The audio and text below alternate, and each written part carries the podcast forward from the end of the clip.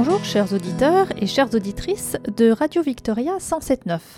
Au micro, c'est Dominique Wozniak pour la chronique Le Verbe, un mot qui aborde la vie et la spiritualité.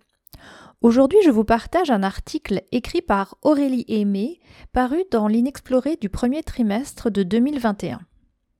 Aujourd'hui, en Occident, le terme encens évoque généralement des bâtonnets colorés vendus pour parfumer la maison. Pourtant, autrefois, l'encens avait une fonction sacrée et des vertus thérapeutiques. Sous-estime-t-on le pouvoir de ces volutes parfumées? A-t-il une influence sur notre organisme? Comment l'utiliser? On raconte que les rois mages, venus de très loin pour rendre hommage au nouveau-né Jésus, déposèrent de grandes richesses à ses pieds de l'or, de l'encens et de la myrrhe d'après l'Évangile selon saint Matthieu. Qu'est-ce qui vaut à l'encens, désigné autrefois l'essence au Liban, et à la myrrhe d'être ainsi présenté comme des attributs du divin, offerts au Christ aux côtés de l'or? L'utilisation de l'encens dans le culte religieux remonte à la haute Antiquité. En Chine, il est mentionné dès 2000 ans avant Jésus-Christ. Son commerce était alors un enjeu économique majeur entre l'Orient et l'Occident, notamment au temps de la route de l'encens, qui reliait l'Égypte au Yémen et à l'Inde. La valeur de l'encens pouvait alors être équivalente, voire supérieure à celle de l'or. Romains et Grecs le considéraient comme extrêmement précieux, de même que les civilisations assyriennes et égyptiennes qui l'utilisaient dans leur culte aux divinités. L'Oliban, tout comme la myrrhe, occupait une place centrale dans les sites anciens. Les Hébreux se servaient par exemple de la myrrhe pour fabriquer l'huile d'onction sainte des prêtres. L'auteur Martine de Soto souligne que mélangée à du vin, la myrrhe en augmentait la vertu euphorisante et selon une coutume juive, ce breuvage était parfois proposé aux suppliciés pour atténuer leur souffrance, ce qui fut justement le cas pour Jésus, en rapporte l'Évangile selon saint Marc. Elle servait aussi à embaumer les morts, et la dépouille du Christ en aurait bénéficié. C'est dire son importance d'alors. Le mot encens se traduit sen nedjer en égyptien, terme signifiant ce qui rend divin. Cette fumée s'élevant jusqu'aux cieux symbolise souvent un pont entre ciel et terre. Que ma prière devant toi s'élève comme un encens, et mes mains comme l'offrande du soir, peut-on lire dans les psaumes. Pas moins de 170 mentions de l'encens sont faites dans la Bible, et on le retrouve dans le Talmud, l'un des textes fondateurs du judaïsme. Dans le bouddhisme, la fumée établit traditionnellement un lien entre les vivants et les morts, et plus largement avec des êtres immatériels. Vincent Lauvergne, chercheur en ésotérisme, auteur et conférencier, ajoute que dans tous les écrits les plus anciens, on trouve l'idée que la fumée de l'encens permet de conduire nos désirs vers la divinité pour qu'elle les exauce. Elle crée en quelque sorte une voie pour accéder à d'autres plans. Mais que mettons derrière le terme d'encens? Du latin incandere, ce qui est brûlé, il s'agissait traditionnellement d'une gomme résineuse aromatique produite par un arbre, l'oliban, également appelé Boswellia carteri qui ne pousse que dans quelques régions d'Afrique, au Soudan, en Éthiopie, au Yémen et en Somalie. De nos jours, ce terme s'étend aussi à certains bois, racines ou graines, des éléments eux aussi chargés en résine qui pourront être séchés, réduits en poudre et brûlés sur des charbons ardents. Les feuilles ou les fleurs, quant à elles, ne peuvent pas être utilisées telles quelles. Trop fragiles pour être brûlées, elles sont mises à macérer. Autrefois, on les plaçait dans des vins pour extraire les principes actifs odorifères. Dans un second temps, on laissait s'évaporer le liquide, puis les matières sèches étaient intégrées à la poudre de résine ou du bois. Outre leur fonction de passerelle entre les mondes, ces résines autrefois destinées aux dieux avaient souvent un rôle plus terre à terre. La myrrhe était brûlée dans la maison car elle permettait de désinfecter l'habitat. Au Moyen-Orient, pendant très longtemps, les femmes passaient le linge de la maison avec ces fumées pour le désinfecter. L'action antibactérienne de certaines essences s'applique par ailleurs à notre corps, passant dans le sang par les poumons. Dans l'Égypte ancienne, on utilisait l'oliban pour soigner les maladies pulmonaires et hépatiques. Comme toutes les plantes utilisées telles quelles ou transformées, l'encens a des propriétés thérapeutiques spécifiques. Il est simplement un autre mode d'utilisation du végétal et la science permet aujourd'hui de vérifier certaines de ses propriétés. Par exemple, des études faites aux États-Unis sur l'oliban ont montré que ce dernier avait des propriétés anticancéreuses uniquement lorsque brûlé sur des charbons ardents l'huile essentielle n'a pas du tout les mêmes principes actifs. De même, les encens exercent une influence plus subtile sur nos émotions et sur nos états vibratoires. Lorsque l'on brûle l'encens, les molécules odorantes déclenchent un signal que le nerf olfactif va transmettre au cerveau limbique, siège des émotions. L'aromathérapeute Suzanne Fischer-Rizzi souligne dans Le guide de l'encens euh, aux éditions du Gange que c'est ce qui explique leur effet sur nos sentiments et nos états d'âme. Mais ces molécules agissent aussi sur notre système neurovégétatif et sur la régulation de nos hormones. Tout comme avec une tisane, ces molécules jouent sur le cerveau, d'où l'importance de choisir l'encens avec soin. Certaines plantes peuvent mener à des états modifiés de conscience.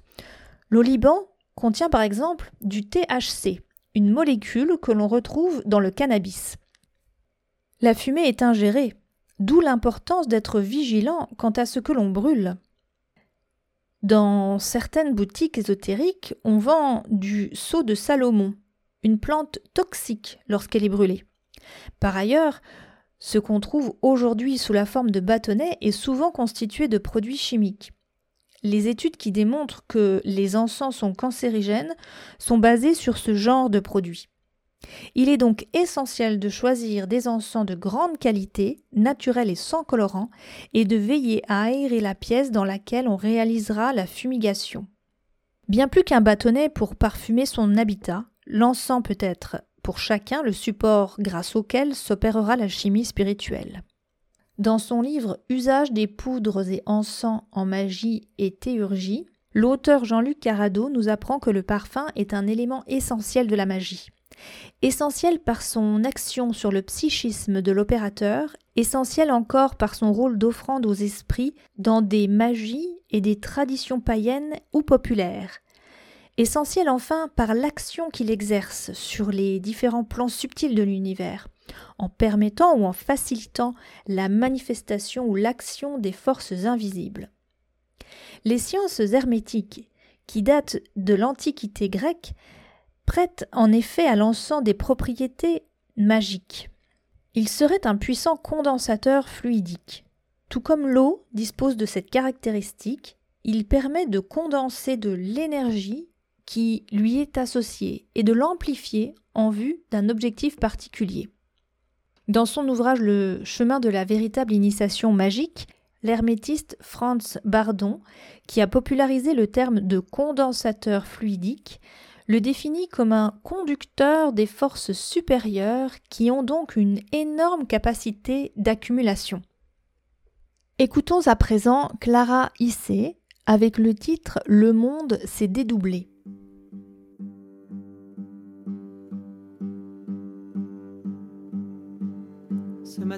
Il est arrivé une chose bien étrange. Le monde s'est dédoublé. Je ne percevais plus les choses comme des choses réelles. Le monde s'est dédoublé. J'ai pris peur, j'ai crié que quelqu'un me vienne en aide. Le monde s'est dédoublé.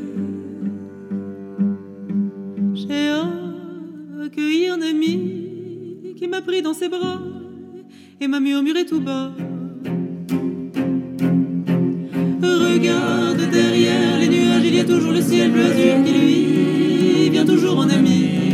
Te rappeler tout bas que la joie est toujours à deux pas. Il m'a dit prends patience, mon ami prends patience, vers un nouveau rivage. Ton cœur est emporté, l'ancien territoire t'éclaire de ses phares t'éclaire de ses phares. Ce matin, il est arrivé une chose bien étrange. Le monde s'est dédoublé. J'ai senti le temps se fondre un instant sur les visages mêmes. Le monde s'est dédoublé. Vos corps que je percevais hier encore dans leur exactitude ont perdu leur densité. Thank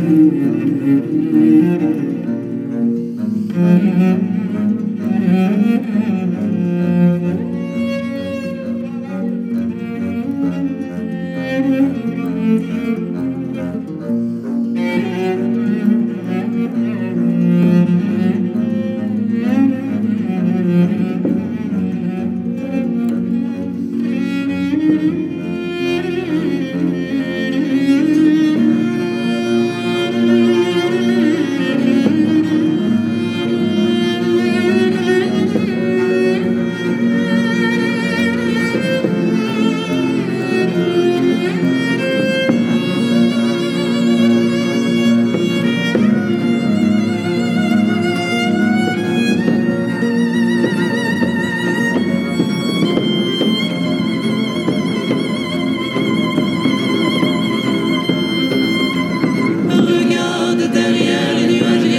Все бразит,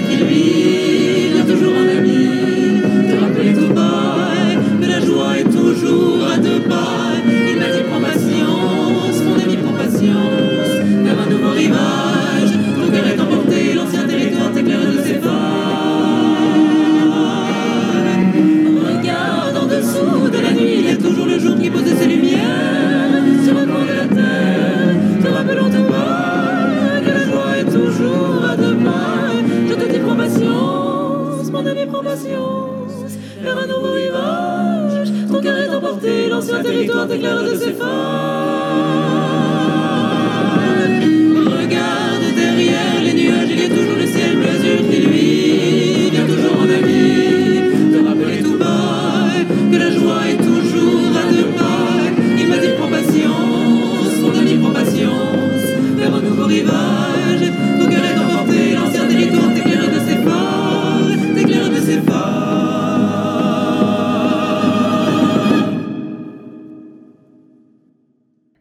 À la myriade d'essences qu'il est possible de brûler, comment s'y retrouver? D'une manière générale, les plus couramment utilisées dans la tradition sont la trinité oliban, myrrhe, benjoin. Les olibans ont une énergie plutôt masculine qui permettrait d'élever le niveau vibratoire, de nous ancrer, et sont d'excellents purifiants. Les myrrhes se voient attribuer la polarité féminine ce qui suffit à démontrer leur complémentarité. Elles sont antibactériennes, désinfectantes, antiseptiques, anti-inflammatoires, antiparasitaires, cicatrisantes. Enfin, si les benjoins sont aujourd'hui plutôt galvaudés, on les retrouve beaucoup dans les traditions du Moyen-Orient. Ils ont un effet bénéfique sur le mental, l'activant ou l'apaisant. Tous trois peuvent être utilisés seuls ou mélangés à d'autres plantes. Ensuite, la classification opérée dans la tradition hermétique est une première piste pour faire un choix. On a classifié tout ce qui se trouve sur Terre en fonction des cosmologies. Les dieux étaient associés aux planètes et il en était de même pour les plantes. Par exemple, la rose est associée à la planète Vénus, l'acacia à Mercure. De façon traditionnelle, les encens sont classés en fonction de leur affinité avec les quatre éléments la terre, on y associera le chêne, le lierre, l'élébore, le lichen, le saule, le pin et le sapin. L'eau, euh, on y associera plutôt les nénuphars, les curcubitacées, les concombres, les courges, les laitues, les endives, le cresson, euh, les roseaux. Avec l'air, on associera le noyer, le dattier, le rosier, le jasmin. Et le feu, ça sera plutôt l'oranger, euh, le citronnier, le grenadier, le safran, le thym. Un second niveau de classification les associe donc aux planètes du système solaire et aux douze signes astrologiques, puisque chaque plante capterait et condenserait les influences planétaires spécifiques. Les premiers hommes éveillés, sensibles aux formes, couleurs et énergies du monde végétal, captaient-ils l'appel du mystérieux monde végétal? Ils ont en tout cas eu l'intuition que la fumée émanant de la sève brûlée permettrait d'incorporer en soi de telles énergies.